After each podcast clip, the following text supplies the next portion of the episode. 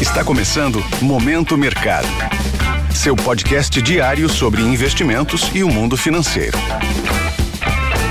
Um ótimo dia para você que é ouvinte do Momento Mercado. Eu sou Felipe Bernardo e esse é mais um episódio do podcast que te mantém informado diariamente sobre o mercado financeiro.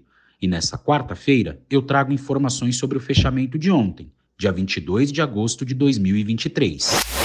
Cenário internacional. No mercado internacional, os três principais índices do mercado norte-americano fecharam sem um direcionamento único. Após um alerta levantado por um dos presidentes distritais sobre o perigo de uma possível reaceleração da inflação lá nos Estados Unidos, é possível avaliar que ainda predomina no mercado o temor de que o Banco Central Americano, mais conhecido como Fed, mantenha a postura restritiva por um período maior do que o mercado estava esperando Somado a essas incertezas, vimos um setor bancário extremamente fragilizado e contribuindo muito com as quedas após alguns bancos regionais americanos sofrerem o rebaixamento da nota de crédito na última segunda-feira. Diante disso, o índice Dow Jones caiu 0,51%, o S&P 500 cedeu 0,28% e o Nasdaq fechou em leve alta de 0,06%. Na renda fixa, podemos dizer que a trajetória dos Treasuries não apresentou um motivo específico para o movimento dos vencimentos. Isso porque o mercado está no aguardo pelo discurso do presidente do Fed, Jerome Powell, que acontecerá em um simpósio entre os dias 24 e 26 de agosto. E isso poderá dar mais pistas sobre os próximos passos da política monetária nos Estados Unidos. Como observamos níveis elevados e históricos para essas remunerações, os vencimentos mais longos encontraram um espaço para uma pequena correção para baixo, mas o vencimento mais curto continuou a sua escalada e fechou o dia com elevação. No câmbio, o índice DXY, que mede o dólar ante uma cesta de seis moedas fortes, fechou o dia em alta de 0,25%.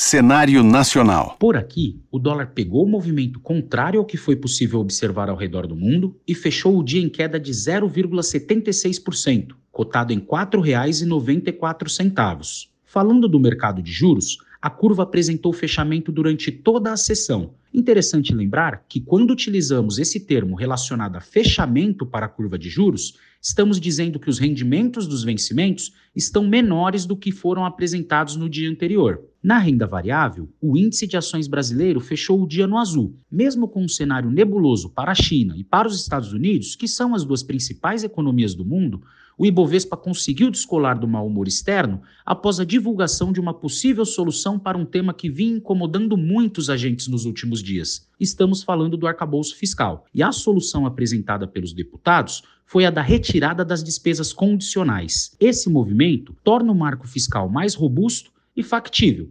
Com isso, o Ibovespa fechou o dia com alta de 1,51%, pouco acima dos 116.100 pontos pontos de atenção. Para o dia de hoje, temos uma agenda com a divulgação de poucos, mas importantes indicadores de mercado. Nos Estados Unidos, temos as leituras preliminares dos índices de gerente de compra, conhecidos como PMI, do setor industrial e do setor de serviços. O PMI será divulgado também em alguns países da Europa. Já aqui no Brasil, temos a votação do projeto de lei que restabelece o voto de qualidade do CARF na Comissão de Assuntos Econômicos do Senado.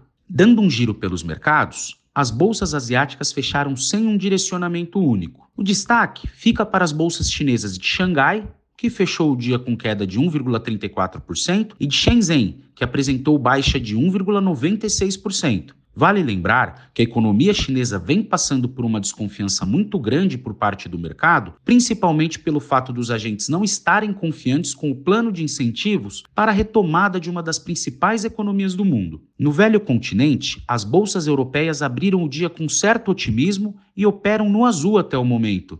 Isso por conta de uma perspectiva favorável com relação à divulgação do PMI de alguns países europeus. Já na terra do Tio Sam, os futuros de Nova York também operam esse início de dia em alta, com o mesmo sentimento favorável para o índice de gerentes de compra. Com essas informações, vou finalizando mais um Momento Mercado. Eu agradeço a sua audiência, desejo um bom dia e excelentes negócios. Um abraço e valeu!